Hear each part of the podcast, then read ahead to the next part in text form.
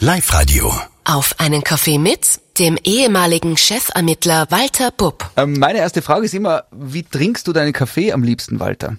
Äh, stark, schwarz, ohne Zucker, ohne Milch und äh, so im Laufe des Tages in ausreichender Menge. ist wichtig. Kaffee ist also äh, so der Wachmacher oder der Wachhalter, ist äh, schon eines meiner Lieblingsgetränke. Hm.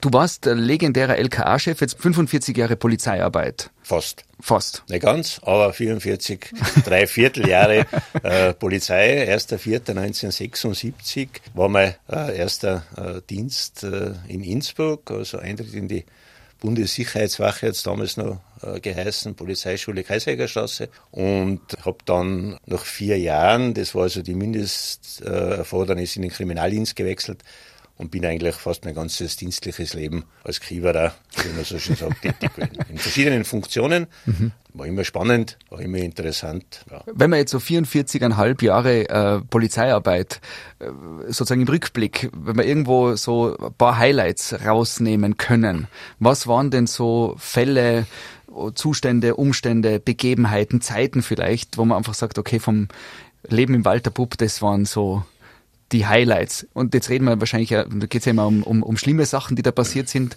Vorsichtig natürlich formuliert. Also ich möchte ein bisschen weiter ausholen. Das, was mir am meisten beeindruckt hat, wie sich diese Organisation Polizei verändert hat. Also hat er zwei große Reformen gegeben, 2005 und 2012. Äh, wir sind sicher die Organisation im öffentlichen Dienst, die sich wirklich weiterentwickelt hat. Und zwar, wo kein Stein auf den anderen gibt geblieben ist. Wenn man sich die Polizei damals anschaut, vom VW Käfer mit 32 PS äh, bis zum Fuhrpark heute, äh, Kommunikation, äh, Forensik, Ausbildung, Ausstattung, dann ist das eigentlich das Beeindruckende, weil der öffentliche Dienst eigentlich dafür bekannt ist, dass er träge und starr ist. Ist in der Polizei nicht so. Fälle gibt es natürlich viele. Es gibt viele Erfolge, aber natürlich keine Polizei klärt alle Fälle. Was am am meisten natürlich mitnimmt oder in Erinnerung bleibt, sind natürlich äh, Tötungshandlungen, die entweder nicht aufgeklärt wurden oder zum Nachteil von Kindern, äh, vor allem wenn man dann in der Situation ist, dass man Kinder hat, die im gleichen Alter sind und so weiter. Äh, man sieht da durchaus die sehr dunklen Seiten der Gesellschaft und äh, muss natürlich ähm, auch damit umgehen. Man braucht eine, eine Distanz äh, zu den Geschichten, aber man wird natürlich vor allem wenn man mit den Angehörigen der Opfer kontaktiert ist, dann geht einem das schon sehr, sehr nahe. Wenn es dann zu einer Verurteilung kommt, wenn es eine tolle Polizeiarbeit gibt, wo man also wirklich den Fall klären kann, die Beweise sauber sichert und es letztlich dann zur Verurteilung kommt, dann ist das durchaus ein Erfolgserlebnis, dass man sagen kann, okay, jetzt haben zumindest die Angehörigen auch die Sicherheit, da gibt es einen Täter, der ist verurteilt und wir können also damit beginnen, die Sache äh, zu verarbeiten. Es ist ganz, ganz wichtig. Ähm, es gibt den einen oder anderen Fall, der nicht äh, geklärt äh, werden kann. Ja, äh, damit muss man auch leben. Äh, irgendwann nach 30 Jahren, 40 Jahren muss man einfach auch aufgeben und sagen, okay, das, das klärt jetzt niemand mehr. Nicht? Da muss halt eine andere Gerechtigkeit geben als die irdische. Ja, das ist halt so. So die ungeklärten Fälle, gibt's da so Situationen oder gibt's da in der Polizeikarriere einen Fall, wo man vom Gefühl her oder fast schon sozusagen weiß, der oder die war der Täter, Täterin, aber man hat sozusagen die Beweise nicht, nicht finden können. Aber, also ich stelle mir so vor, da gibt es einen Fall, wo man, wo was Schlimmes passiert ist und man weiß, ist es vielleicht nur ein Bauchgefühl oder man ist sich fast sicher, aber es kommt nie zu einer Verurteilung, weil irgendwelche Dinge immer gedreht werden oder, oder es fehlt genau das letzte Stückelchen noch, um den Beweis vollenden zu können. Gibt es da so Fälle, wo man dann auch dann irgendwie nach Jahren irgendwann loslassen muss und sagen muss, ja, das ist jetzt das Schicksal in irgendeiner Form? Ja, das gibt es natürlich. Äh, Gerade zwei Innsbrucker Fälle, äh, ein Tötungsdelikt einer äh, älteren Dame, wo also wir überzeugt sind, dass wir den richtigen Täter geliefert haben, wo auch die Beweiskette passen würde unseres Erachtens nach, wo letztlich aber der Schwurgerichtshof erkannt hat, äh, nein, keine Verurteilung. Äh, das ist so. Äh, da muss man dann sich die Frage stellen, haben wir was nicht gemacht? Haben wir einen Fehler gemacht? Da sind wir aber der Meinung, da ist die Polizeiarbeit exzellent. Das hat halt letztlich nicht gereicht. Das muss man akzeptieren. Äh, jeder Mensch ist so lange unschuldig, bis er durch ein ordentliches Gericht verurteilt wird. Das muss auch die Polizei akzeptieren. Das ist so. Mhm. Es hat offenbar dem Schurgerichtshof nicht gereicht. Da sind wir aber überzeugt, da wissen wir, wer das ist.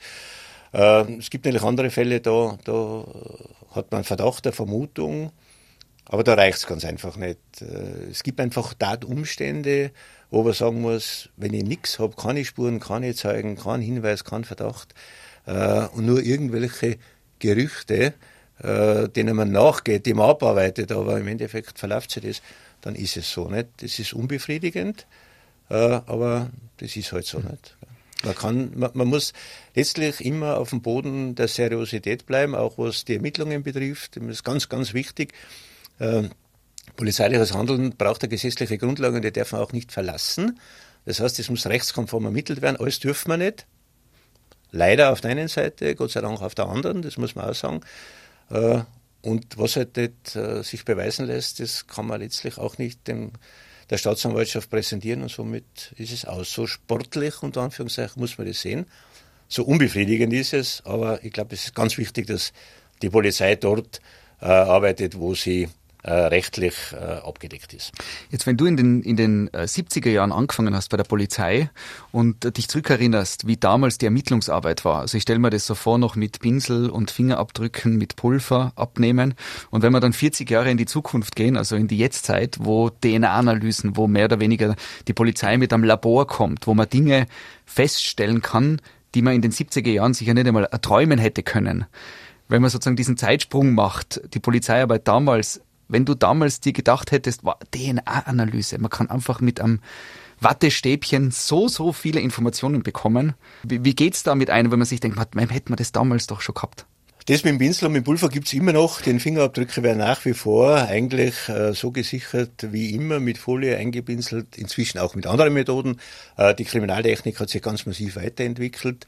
Äh, früher, also ein Mordakt aus den 70er Jahren oder Mitte der 70er Jahre, die gibt's ja noch, der war ein Bene-Ordner. Äh, da war alles drin, äh, inklusive Tatortmappe. Äh, die letzten komplexen Mordfälle, die haben bei uns 100 äh, Aktenordner. Es ist ja nicht nur, es hat sich nicht nur die Technik geändert, sondern es gibt einfach Möglichkeiten, die es früher nicht gegeben hat.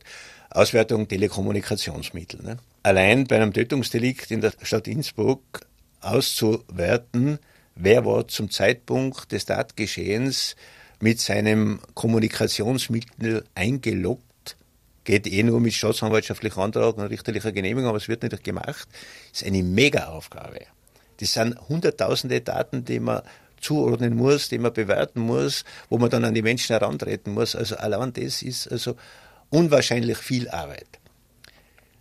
Videoüberwachungen hat es früher überhaupt nicht gegeben. Heute muss man in der Sekunde schauen, wo hat einer eine Kamera installiert, da gibt es einen Bankomaten, der filmt und so weiter.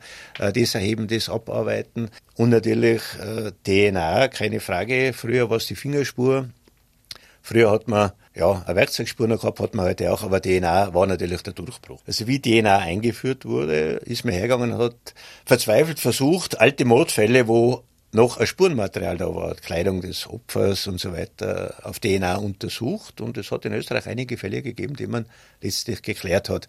Aber man hat früher natürlich das nicht gewusst. Man hat also bei der Spurensicherung nicht darauf geschaut, dass es nicht kontaminiert wird. Heute ein Riesenthema. Nicht? Mhm. Also auch die Tatortarbeit schaut halt ganz anders aus. Nicht? Äh, ein Tatort dauert äh, um Tage länger äh, zur Bearbeitung und die Spurenauswertung ist um ein x-faches schwieriger und aufwendiger wie früher.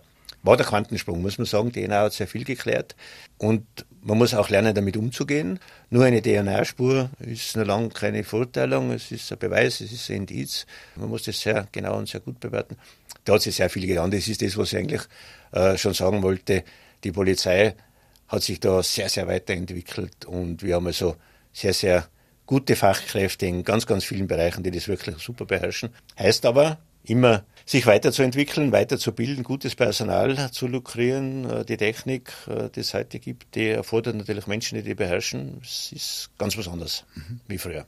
Ich habe so die Vorstellung, also jetzt muss man sozusagen jetzt die, die, die Arbeit in der kriminalpolizeilichen äh, Tätigkeit ist ja ganz da, und da sind, passieren ja Dinge, die ganz schlimm sind. Also wir reden jetzt von Vergewaltigung, Missbrauch, Tötungsdelikten, Mord, äh, äh, Körperverletzung.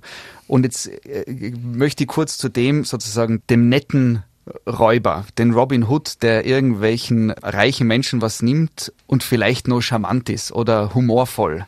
Gibt es da so eine Figur in der Vergangenheit? Nein, es hat früher natürlich diese Unterweltgrößen gegeben. Und man hat schon anhand des Modus operandi, also zum Beispiel bei den Einbrechern, erkannt, wer ist es nicht.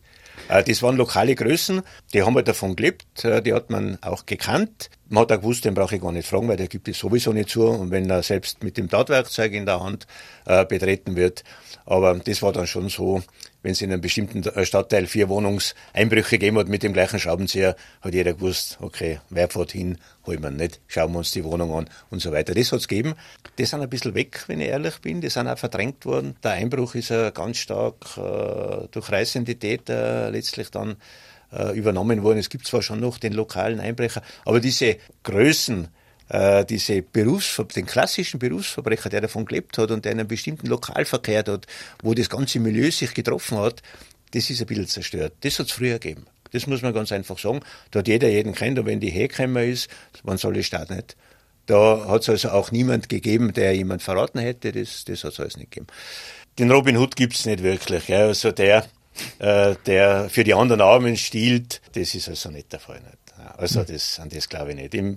Es ist ein Strafdelikt, äh, eine fremde Wohnung aufzubrechen und sich zu bereichern. Und das machen die Leute, um selbst ein bisschen Geld zu haben oder halt im Clan zu verteilen. Aber aber so, so romantisch ist es leider nicht. Aber die lokalen Größen, ist da sozusagen eine Nostalgie zu spüren, wo man sagt, ma, damals war die Polizeiarbeit äh, äh irgendwie noch näher am Menschen, auch wenn es sozusagen um viele schlechte Sachen gegangen ist? Sie war nicht näher Menschen, sie war näher am Milieu würde ich mal so sagen. Früher hat es diese Telekommunikationsmittel nicht gegeben, das heißt, die Ghana haben sich irgendwo treffen müssen, um das Diebsgut zu verhellen. Der, der da wissen müssen, wenn ich um 9 Uhr abends da hingehe in das Lokal, da kommt auch mein Heller und da kommt der eine und da machen wir uns das aus. Das ist nicht mehr notwendig. Ne? Weil die machen das heute äh, über andere Kommunikationsmittel. Früher war der direkte Kontakt notwendig, die Lokale waren dann bekannt. Und die Mobilität war ja ganz eingeschränkt. Nicht? Früher hat es ja kaum einen Einbrecher gegeben, der in Innsbruck einbrochen hat in Salzburg und in, und in Wien. Äh, das war ja alles regional im Kretzel eigentlich. Das hat dazu geführt, dass man die Leute einfach kennt hat. Nicht? Die Mobilität hat das komplett geändert. Das heißt für die Polizei, man braucht kein Lokal mehr kontrollieren, wer da wirklich drin ist, äh, sondern man muss versuchen, die Telekommunikationsmittel zu kontrollieren, was natürlich durch die Vielzahl extrem schwierig ist. Man braucht einen begründeten Tatverdacht, man braucht eine entsprechende Straftat, man braucht eine richterliche Genehmigung und dann kannst du den ganzen Quatsch anhören, den die da die ganze Nacht oder den ganzen Tag erzählen. Eine Mega-Geschichte, muss man dazu sagen. Äh, wird nur bei schweren Straftaten gemacht und nur wenn es einen Sinn ergibt, hat sich massiv geändert. Na, Menschen ist es nach wie vor, weil wenn es denn dann festnimmst, hast du Menschen von dir mit all seinen Nöten, Sorgen und, und, und so weiter. Aber so das Milieu und diese Milieukunde, die, die gibt es eigentlich nicht mehr. Hat es den, hat's den Fall gegeben, dass ein Täter, eine Täterin nach Jahren Katz-und-Maus-Spiel, ich, ich stelle mir das gerade so vor, und dann klicken um an die Handschellen und dann sagt der so, Walter, jetzt hast du mich, jetzt ist es. Also. Also die Fälle gibt schon, äh, dass natürlich äh, Jahre später äh, Menschen festgenommen werden oder die Straftat geklärt wird, aus den unterschiedlichsten Gründen. Der Hauptgrund ist nach wie vor die Spurengeschichte. Wenn zum Beispiel eine DNA-Spur, die äh, in der Datenbank liegt und eine Tatortspur ist, wo man sagt, okay, das ist vom Täter verursacht und das Delikt ist aber zehn Jahre alt äh, und der Mensch wird irgendwann später erkennungsdienstlich behandelt und dann matcht diese Spur mit dem alten Delikt, dann holt da natürlich die Vergangenheit den mhm. Menschen ein. So persönlich, dass man jetzt so, wie man es im Fernsehen gern sieht, äh, eine persönliche nahe Beziehung zu seinem Polizisten herstellt, äh, das, ist, das, also, ist nicht, das ist nicht der Fall. Es gibt schon einen Fall, aber der betrifft nicht mich persönlich, sondern einen pensionierten Kollegen, äh, wo ein Straftäter ansichtig werden, das war sogar in einem, in einem Lebensmittelgeschäft, aufgestanden ist, zu ihm hingegangen ist und gesagt, okay, sie holen mich ab. Äh, der wollte es aber gar nicht, der wollte sich da eigentlich ein außen kaufen und somit hat sich der Täter selber gestellt. Ist aber extrem selten, äh, muss man dazu sagen. Mhm. Wir sehen es ja immer aus der Seite der Polizei. Der Täter denkt, der vielleicht, wir müssen, müssen mal einen Straftäter daher bestellen, was der über die Polizei sagt, war ja interessant. Ne? Mhm. Aber man schließt keine großen Freundschaften zu Straftätern, das muss man auch dazu sagen, weil die Gefahr immer besteht, dass äh, eher der Polizist angepotzt wird, als der Straftäter reingewaschen. Man muss, man muss schon aufpassen, welche Freundschaften man schließt, weil es durchaus Leute gibt, die schon Interesse hätten, etwas näher heranzukommen an den einen oder anderen. Und dann landet man als Polizist meistens irgendwo, wo man gar nicht sein will. Und das geht mhm. dann schleichend. Also in Wien im ähm, Kriminalbeamtenkurs vor vielen, vielen Jahren hat es einen Wiener Polizeilehrer gegeben, der hat immer gesagt, wenn ein Ruhrsflankerl mit einem Schneeflockerl zusammenkommt, wird eher die Schneeflockerl schwarz wie das Ruhrsflankerl weiß. Eigentlich ein guter Vergleich, er hat das so im Wienerisch gesagt, das ist uns irrsinnig auf die Nerven gegangen mit seinem Vergleich, aber er hat recht gehabt, nicht? Also wenn Gut und Böse zusammenkommen, ist das Endergebnis meistens nicht gut, sondern böse. Mhm. Äh, und darum muss man als Polizist also schon ein bisschen schauen, mit wem man sich umgibt. Wir haben es vorher kurz angesprochen, was ist die Realität und was ist im Fernsehen, was ist äh, Fiktion im Film. Die Klassikerfrage, wie geht's dir mit Tatort schauen am Sonntag? Naja, also es gibt ja lustige, unterhaltsame äh, Krimiserien. Ich glaube, der, der Kriminalfilm ist die älteste Serie seit Erfindung des Fernsehens. Nicht? Mhm. So Polizei und so Kriminalfilme hat es immer schon gegeben. Da hat es noch keinen Bergtochter gegeben und keine Schwarzwaldklinik und kein was der Teufel was heißt. Und auf jeden Sender läuft es. Das führt dazu, dass der Beruf des Polizisten und vor allem des Kriminalbeamten falsch dargestellt wird. Und das bleibt in den Leuten hängen. Wenn man Schimanski anschaut, nicht, diesen Götz-George, der jetzt mal ausgeflippt ist, äh, betrunken war und, und, und äh, immer wieder gewalttätig äh, gegen sein Klientel vorgegangen ist, das, das ist nicht die Wirklichkeit. Äh, wir erschießen auch nicht jeden Tag jemanden. Nicht? Und da entsteht das Bild der Polizei, das eigentlich nicht äh, der Wirklichkeit entspricht.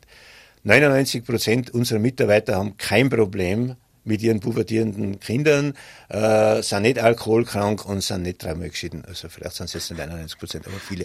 Und wenn man so anschaut, diese Kommissare, die man so darstellt, die haben alle irgendwann Decken. Ne? Mhm. Da ist einmal geschieden, die Tochter pubertiert und da Probleme und Geldsorgen. Das ist ein Blödsinn nicht.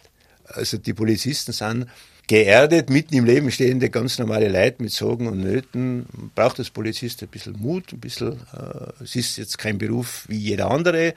Und ja, man muss auch bereit sein, wenn in der Nacht das Telefon klingelt.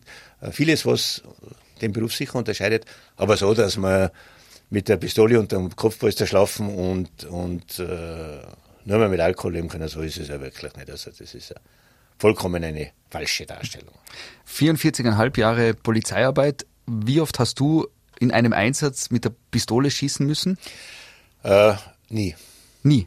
Kein nee, einziges Mal. Kein einziges Mal. Es gibt in Tirol, wenn man schaut, äh, ganz, ganz wenig äh, Schusswaffengebräuche gegen Menschen. Es gibt ganz, ganz wenig tödliche Schusswaffengebräuche.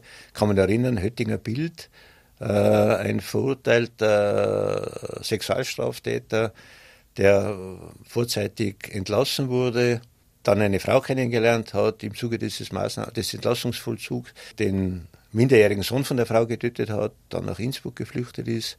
Und der ist von einem Kollegen, der war sogar mit mir in der Polizeischule, da am Höttinger Bild, glaube ich, da in Hötting, nachdem er dort eine Nonne attackiert hat, äh, erschossen worden. Ein weiterer Schusswaffengebrauch, ja, der ist 50 Jahre alt, glaube ich, da hat man da in der Nähe einen Einbrecher vom Dach runtergeschossen. Im Zuge eines Feuergefechts hat er das auch geschossen. Und äh, Bezirk Kitzbühel hat es auch einen, aber nicht tödlichen Schusswaffengebrauch gegeben. Also das ist die Ausnahme. Also da reden wir jetzt von die letzten 50 Jahre Polizeiarbeit ja, genau. in Tirol. Ja, ja. Und das sind die Fälle, die man dann weiß. Also dass von der Polizei jemand erschossen wird, ist in unseren Breiten Gott sei Dank sehr, sehr selten. Aber gibt es diesen Fall, dass man sozusagen die Waffe als Drohgebärde, also das dass schon, das, das schon. Das äh, man weiß ja nicht, was hinter den verschlossenen Türen ist. Seit vielen Jahren gibt es ja Einsatzkommando Echo Cobra, das hat früher die normale Polizei, sage ich jetzt, immer selber gemacht.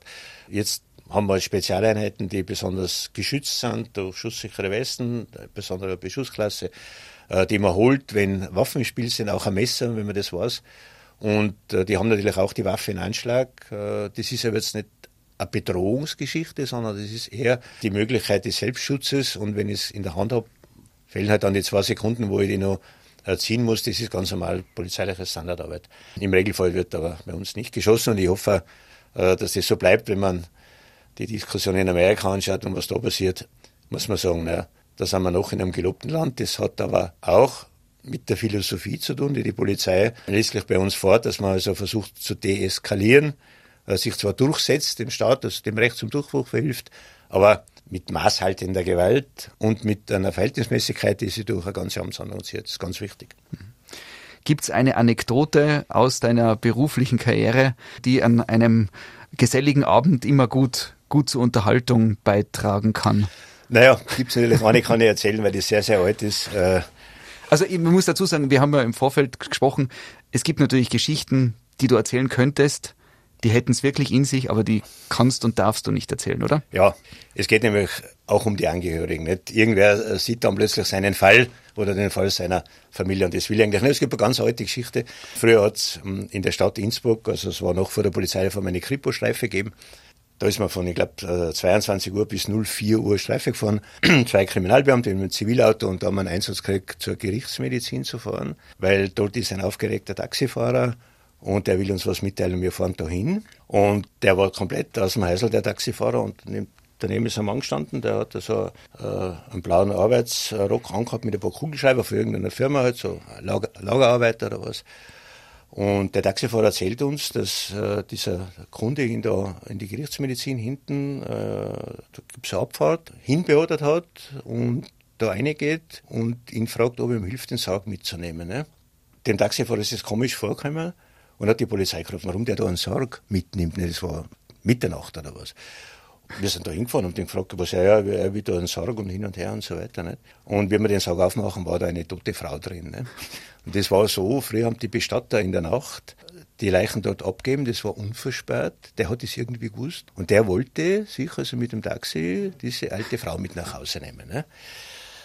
War eine sehr schräge Geschichte, äh, ja, der war also nicht ganz dicht, sage ich jetzt einmal. Wir haben ihn da mitgenommen und die alte Frau haben wir da in ihrer äh, Ruhe da wieder lassen. Das hat dann dazu geführt, glaube ich, dass das zugesperrt war und die Bestatter einen Schlüssel gekriegt haben, aber das war lang offen, da hätte also jeder. Und der wollte also den Sarg da hinten in das Taxi einladen. Und, äh, ja, das ist eine Geschichte, in Erinnerung bleibt, gäbe es viele, aber die ist sehr alt und mhm. Ich stelle mir vor, du hast Dinge miterlebt am Tatort, äh, sozusagen, die so brutal sind oder so vielleicht gar nicht verarbeitbar, weil da ist ja von, von schlimmen Dingen in allen Richtungen wahrscheinlich alles dabei gewesen. Und irgendwann gibt es ja dann einen Moment, wo man dann sagt, passt, und jetzt fahren wir heim und gehen schlafen. Aber im Kopf radelt es ja weiter, oder? Also das muss man ja irgendwie. Das ist äh, richtig, ja. Man, irgendwie muss man es verarbeiten, das ist keine Frage. Es gibt auch ein Biersupport in der Polizei. Äh, das war jetzt in Kitzbühel der Fall, wo man also all jenen, also ich glaube, man muss einmal zwei Dinge unterscheiden. Man muss die unterscheiden, die in der Polizei, die das öfter erleben. Also die Kriminalpolizei, die, die, die Tatortbeamten, die also sich viel an Tatorten aufhalten, die Ermittlungsbereiche ans Leib leben, die also die Sachbearbeiter sind oder äh, Sittlichkeitsdelikte und so weiter. Und da muss man die Jungen, vor allem Kolleginnen und Kollegen, die Außendienst machen die plötzlich als Ersteinschreiter mit dieser Situation konfrontiert werden. Da ist, das ist noch viel gefährlicher, ne? weil da kommen zwei Junge auf einen Tatortdienst, kann auch ein Verkehrsunfall sein mit toten Kindern und so weiter. Und dort, die Polizei ist auch dazugelernt, die hat man früher mehr damit allein lassen. Nicht?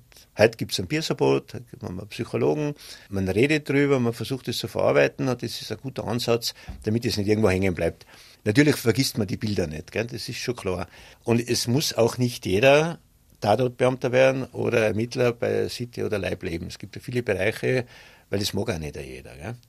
Man wird es wahrscheinlich nicht gewohnt, aber man kriegt einfach eine Methode zu sagen, okay, äh, so ist es. Im Zuge der Ermittlungen gibt es ja dann Gespräche mit den Mitarbeitern, da kann man es ein bisschen abarbeiten, aber es gibt wirklich Dinge, wo man sagt, das hätte man nicht vorstellen können, dass sowas gibt. Das bleibt irgendwo hängen und man kann ja selber hoffen, dass man das nicht, weiß ich nicht. Heute ist ja jeder in der Sekunde traumatisiert, nicht? Wenn einem eine Kur auf der Alm nachläuft, dann macht er Anzeige, weil dann ist er traumatisiert und in der Angstpsychose gefallen, nicht? Ich meine, so ist das auch nicht. nicht? Das, der, der Beruf als Polizist, das muss man schon wissen, der für ganz zart Beseitete ist der einfach nichts.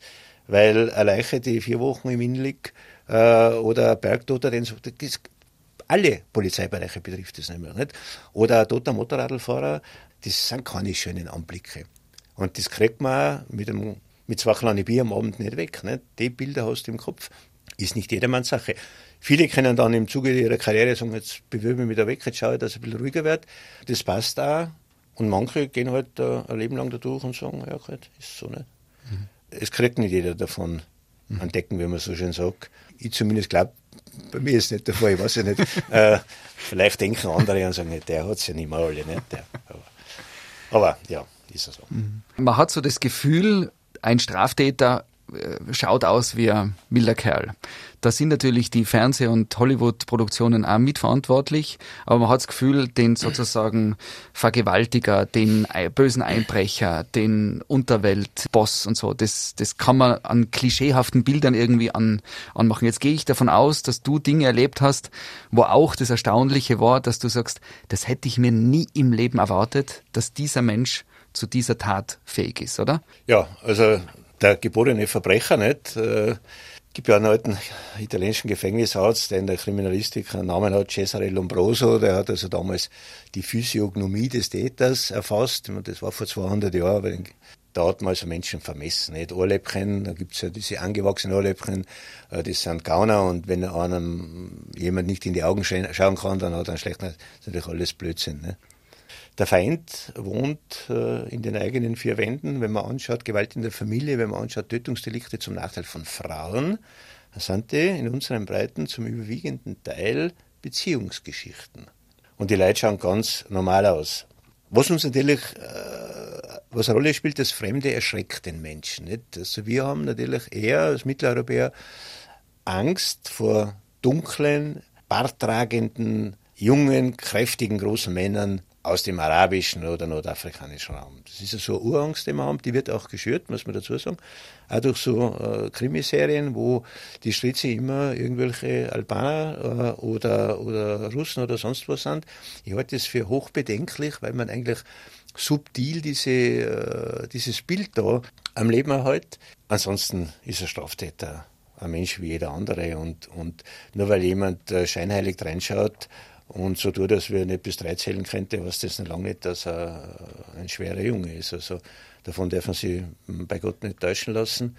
Aber das ist auch so, so wie das Bild des, des Polizisten äh, falsch dargestellt wird in, in, diesen Serien, wird auch das Bild des Täters. So, das ist offenbar eine Erwartungshaltung. Der Mensch will, dass man dem das ansieht, dass das ein, ein Verbrecher ist. Das stimmt ganz einfach. Leider nicht, nicht? Oder Gott sei Dank nicht. Hm. Wie auch immer man das sieht.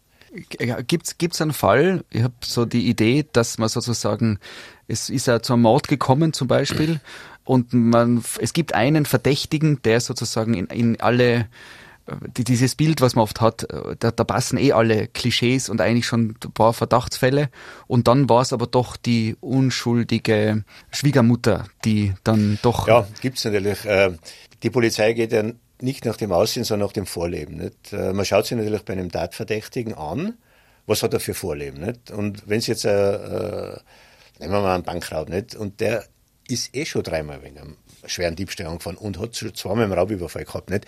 Das sind die Indizien, wo man sagen, na, der kann es gewinnt sein, weil der hat ein entsprechendes Vorleben. Nicht? Und dann war es doch ganz jemand anderer. Also das sind nur Indizien, die können genau überprüft und zu sagen, da passt alles. Also die Enttäuschung hat man relativ oft. Wo man wirklich sagt, also so wie der Täter da reinpasst, ja, das tut direkt schon weh. Ja, da wird man dann sehr vorsichtig und in ganz, ganz vielen Fällen muss man sagen, der war es ganz einfach nicht. Mhm. Es war einer ganz anderer. Das ist klar, aber diese Falle, die ist uns schon bewusst äh, und da muss man wahnsinnig aufpassen. Weil man natürlich auch schaut, was passt jetzt nur dazu, nicht? Und, und dann hat man irgendwann den besten Täter aller Zeiten und der war es aber nicht, nicht. Und darum muss man da wirklich, habe ich zuerst schon gesagt, sich an die Fakten orientieren, am Boden der Rechtmäßigkeit bleiben und sagen, tschack, und jetzt schauen wir uns das an. Das ist dann ein bisschen enttäuschend, wenn plötzlich alles daherkommt, was eigentlich dann nicht mehr passt, nicht? Aber das ist die Grundvoraussetzung. Sonst verrennt man sich, nicht? Darum ist es auch wichtig, einer, bei großen Fällen eine Gegenstimme zuzulassen, nicht? Wenn alles schon sonnenklar wird und äh, jeder sagt, wow, und das einer und das einer, dass einer sagt, hoppla Leute, äh, so und so und das passt aber nicht. nicht mhm.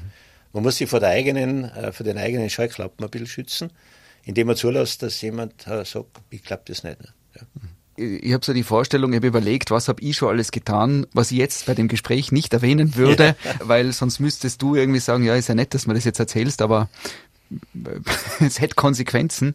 Ich äh, nicht, aber die, die natürlich zuhören, ja. die im aktiven Dienst sind, sagen so, und jetzt, los geht's. Ja, und ich, ich in, in meiner moralischen Vorstellung sind es natürlich alles Dinge, wo ich sage, ja, aber das sind ja nur Kleinigkeiten. Das letzte Mal hat es eine Situation gegeben, wo ich mit dem Radl, ich fahre viel mit dem Radl und das ist immer die Frage, jetzt wird es schon wieder früher dunkel, habe ich die Taschenlampe, das Licht vergessen oder nicht? Bin da in eine Verkehrskontrolle gekommen. Ja. Äh, grundsätzlich ist es so, dass wir uns natürlich nicht äh, mit unbeleuchteten Radfahrern beschäftigen, äh, weil die Straßenverkehrsordnung, Kraftfahrgesetz, ähnliche Verwaltungsmaterien, deren Vollzug zwar wichtig ist, das muss man schon dazu sagen, weil äh, die Wahrscheinlichkeit im Straßenverkehr zu sterben, ja, durch irgendeinen Trottel, der es ja nichts heute ist, höher als ermordet zu werden, und zwar wesentlich höher. Also ich will das jetzt nicht bagatellisieren. Wir beschäftigen uns mit anderen Dingen und die Entscheidung, ob wir das weiterverfolgen oder nicht, hat die Polizei nicht. In dem Moment, wo ein Polizist amtshandelt oder eine Polizistin, in dem Moment, wo ein Beamter oder eine Beamtin amtshandelt und es ist ein Strafdelikt, das unterliegt dem Offizialprinzip, das heißt, es ist zu verfolgen, ist die Frage des Weiterverfolgens oder der Einstellung nicht bei der Polizei, nicht durch die Polizei zu beantworten, sondern durch den Staatsanwalt. Der kann jetzt sagen, das ist wegen mangelnder Strafwürdigkeit so, dass ich das nicht weiterverfolge. Das Recht hatte aber nicht die Polizei. Wir müssen das vorlegen. Mhm. Auch wenn wir der Meinung sind, das ist jetzt, ein simples Beispiel sind Unfälle, nicht? Sport- und Freizeitunfälle, nicht? Wo irgendwer zu Schaden kommt, nicht? Da ist weder böse Absicht dahinter noch sonst was. Das ist ein Fahrlässigkeitsdelikt. Aber irgendein Radlfahrer fährt den anderen hinten auf beim Mountainbike und der andere ist verletzt, nicht? Ich meine, da ist das kriminelle Verhalten eher gering, nicht? Kann jedem passieren. Aber letztlich sagt der Staatsanwalt, ich verfolge das weiter oder ich verfolge es nicht weiter wegen Mangel der Strafwürdigkeit und so weiter. Das ist ganz wichtig. Wir müssen das tun. Und somit haben wir auch nicht die Entscheidung zu sagen, das lassen wir weg. Verwaltungsstrafverfahren, ganz was anderes. Der Klassiker mit dem unbeleuchteten Radlfahrer. Da hat der Beamte die Möglichkeit, wenn das Verschulden gering ist und die Folgen unbedeutend, zu dem sagen, fahr weiter, Ermahnung, Abmahnung, kauft ein oder schiebe jetzt das Radl, das geht. In der Kriminalpolizei, und das betrifft ja auch jetzt die Kollegen außen, die im Sinne der Strafjustiz tätig sind, geht es nicht. Ist zu verfolgen und aus. Ist auch gut so, mhm. weil der, der letztlich die Entscheidung trifft, den Ersteindruck von der Situation nicht hat, sondern nach objektiven Kriterien entscheidet. Nicht? Und sagen, ja gut, das ist ein Verkehrsunfall ist ein Klassiker. Nicht? Der Verkehrsunfall mit einer Verletzung ist ein Kriminaldelikt. Nicht? Das geht zur Staatsanwaltschaft und der Staatsanwalt sagt, naja, Verschulden gering oder ähnliches und stellt das letztlich ein. Das ist ein Teil unserer Rechtsordnung und der ist eigentlich nicht schlecht. Das ist viel Arbeit für uns. Großes Problem Suchtmittelgesetz. Jetzt ist er eh novelliert worden, aber früher war also, wenn einer einen Schein gehabt hat, dann haben wir angezeigt und es ist dann in Serie eingestellt worden. Menge Arbeit für die Polizei. Unterm Strich ist da äh, dann eigentlich nichts rausgekommen. Mhm der Gerichtspsychiater Reinhard Haller war da im Studio ja. und hat ganz spannend erzählt, welche unterschiedlichen Tätertypen es gibt. Also es gibt sogar allein schon Täter, die die Tat nur voll, vollziehen, weil sie die Polizei herausfordern, weil es quasi, sie wollen immer einen Schritt vorne sein. Es hat was mit Macht zu tun, oder? Also ich bin gescheiter wie der Polizeiapparat und, und bin immer einen Schritt voraus. Ich glaube, dass der überwiegende Teil der Straftäter, und zwar in fast allen Bereichen, der Meinung ist, dass er gescheiter ist wie die Polizei, sonst würde er es nicht tun. Es gibt ein paar, die werden gescheiter durch die Polizei und durch den Strafvollzug, das wissen wir auch. Jemand, der äh, sieben, acht Mal im Häfen war, der agiert komplett anders, auch im Umgang mit der Polizei, weil er dazu gelernt hat. Aber die, die heute ein Auto klauen, ein Auto aufbrechen, ähm, Suchgift handeln, die sind ja alle davon überzeugt, dass man alle erwischt, nur sie selber nicht. Und die Haftanstalten sind voll von solchen Leuten, die bis zu dem Moment, wo die Handschellen klichen, geglaubt haben, na, mich nicht, mich holen die nicht, weil ich mache das alles super und so weiter. Aber ich glaube nicht, dass ein Sport dahinter steckt, wo sie sagen, ich sag's der Polizei. Das Spiel ist gefährlich. So deppert sind dann auch nicht. Natürlich im Nachhinein gesehen und im Interview mit Straftätern, man bei den Sexualdelikten, bei den Serientätern hat und das FBI das ja lang gemacht und äh, der Thomas Müller, so die Seele des Verbrechers und so weiter. Ja, alles gut und recht nicht. Äh, man darf nicht vergessen, man ist immer darauf angewiesen, was der Täter sagt. Ne? Mhm, mh. Auch jeder Gerichtspsychiater kann er das verwerten, was ihm der sagt. Gell? Und da gibt's unterschiedliche Leute. Wenn man einen Kriminalroman von hinten nach vorn liest, dann weiß man gleich, wer der Täter ist. Aber leider muss man im Leben das von der Seite 1 bis zur Seite 100 lesen. Und da mhm. ist es um vieles schwieriger. Ne? Hat es Begegnungen gegeben mit Straftätern, die dann 10, 15, 20 Jahre im Gefängnis waren und wo es dann wieder einen Kontakt gegeben hat, sozusagen nach einer unter Anführungszeichen geläuterten Lebensphase? Nein, persönlich nicht. Äh, es gibt natürlich schwere Straftäter, die nach Verbüßung von 20 Jahren zum Beispiel, äh, das ja äh, eine der Höchststrafen ist, dann wieder in Freiheit entlassen werden, wo man auch versucht, und was ja sinnvoll ist, Integration in das normale Leben äh, wieder durchzuführen. Meistens sind es ja eben Tötungsdelikte im Familienkreis, wo die ursprüngliche Auslösesituation, sage ich jetzt, weg ist, nicht? wo man den Menschen halt, und das schreibt der Rechtsstaat vor, zweite Chance gibt. Die rufen nicht an und sagen, jetzt bin ich wieder da und äh, oder man glaubt ja immer so Haftanstalt in Österreich, das ist ein besseres Hotel und das ist alles so lustig. Man hört das so, so am Stammtisch, ah, denen passiert ja nichts und hin und her und uh, denen geht's ja besser wie in Freiheit. Das ist natürlich ein Blödsinn. Nicht? Österreich hat sich entschieden, keine Leib- und Körperstrafen mehr zu machen, sondern die Strafe liegt im Entzug der Freiheit. Uh, das ist hart genug. Die werden nicht gequält in den Gefangenenanstalten, das ist auch gut so, das will auch niemand. Aber wenn man sich die anschaut, wenn man Steingasten und so weiter anschaut, also von einem Hotel hat das nicht viel. Und diese Atmosphäre, die dort sind teilweise alte Klöster. Josef II. hat ja einige Klöster säkularisiert und das sind heute noch Haftanstalten im Altbau. Also lustig ist das, ist das nicht. Es gibt sicher viele, die geläutert sind, die sagen, ich nehme Häfenscheich, wie wir sagen, äh, sind ja viele. Vor allem die öfter waren, die wollen da nicht mehr rein. Also das, das, das, so lustig ist das nicht. Wenn man selber mal drin war und als Polizist ist man es hin und wieder, also das ist beklemmend, nicht? Diese schweren Eisentüren mit, der, mit dem Guckloch und so weiter und die hohen Räume und äh, das Stahlrohrbett. Also braucht man niemand wünschen. Schreckt leider nicht ab, schreckt nur die ab, die schon mit drin waren, auch nicht immer, aber es gibt sicher einige, wo einmal so eine kurze Haft heilend wirkt. Das muss man schon sagen. Es ist jetzt schon ein paar Mal zum Thema kommen, die Beziehungstat und da dieses Bild, äh, dass in jedem Menschen theoretisch ein Mörder steckt weil jeder was tun kann, was er im Affekt vorher sich nie vorstellen könnte. Hast du da äh, Erfahrungen gemacht? Also gibt's, weil gerade bei Beziehungsdaten, wenn man den Menschen einen Tag vorher quasi sagen wird, du pass auf, morgen wirst du deine Ehefrau und die Kinder umbringen, dann wird der wahrscheinlich sagen, wieso denn? Naja, natürlich äh, kann jeder Mensch rein technisch gesehen jemand anderen töten, nicht? Erschießen, erstechen oder was nicht von der Brücke stürzen. Nur das ist ja Gott sei Dank nicht der Fall. Äh, der Mensch ist ein soziales Wesen und irgendwo hat ja der dann äh, doch eine Beißhemmung. Nicht? Das ist auch beim Zuschlagen. Nicht? Aber wenn man in Rage ist, 90 Prozent der Leute schlagen dann doch nicht zu, obwohl sie es vielleicht gern täten, aber irgendwas äh, sagt, nein, ich tu das nicht. nicht? Aber dann, diese Beziehungsdaten schaukeln sich sicher auf. Ganz äh, entscheidende Geschichte ist meistens der Alkohol, äh, der natürlich dann äh, das ganze Handeln beeinflusst, der die Sinne trübt und das eskaliert dann und dann kommt es zu einer meist sehr kurzen, sehr heftigen Tat und äh, dann war es das. Natürlich kann man da wenig Prophylaxe machen und sagen, das ist ein potenzieller Täter. Gibt es zwar, also das Gewaltschutzgesetz, das ja früher äh, nicht existent war, wo also die Männer die Frauen hergeschlagen haben, die Polizei gekommen ist, äh, die Frau am nächsten Tag die Anzeige zurückgezogen hat, das kenne ich aus eigener Erfahrung. Also das war irre, was da passiert ist. Nicht? Heute gibt es eine Wegweisung und ein Betretungsverbot. Nicht? Das ist eigentlich wahnsinnig gut, weil eine Abkühlphase entsteht. Und zwar unabhängig der, der Besitzverhältnisse. Da geht der Mann, da geht der Straftäter, der wird aus der Wohnung rausgeschmissen und wenn sie ihm gehört, dann kann er einmal nachdenken, was war und das wirkt sehr gut. Verhindert aber nicht ganz, dass er mir einer durchtrat oder aus Eifersucht oder aus ähnlichen Dingen und, und äh, die Frauen tötet. Das werden wir nie ganz, äh, ganz in den Griff kriegen. Das ist fatal natürlich, ne? weil die Tathandlung dauert ein paar Minuten nicht und äh, das zerstört mehrere Leben, sein eigenes, das seiner Familie, das vom Opfer und so weiter. Also sehr irre. Ne? Es ist immer so eine Sache mit Ratschlägen, aber jetzt habe ich eine äh, Legende vor mir. Walter Bupp, 44,5 Jahre Kriminalgeschichte mitgeprägt in Tirol.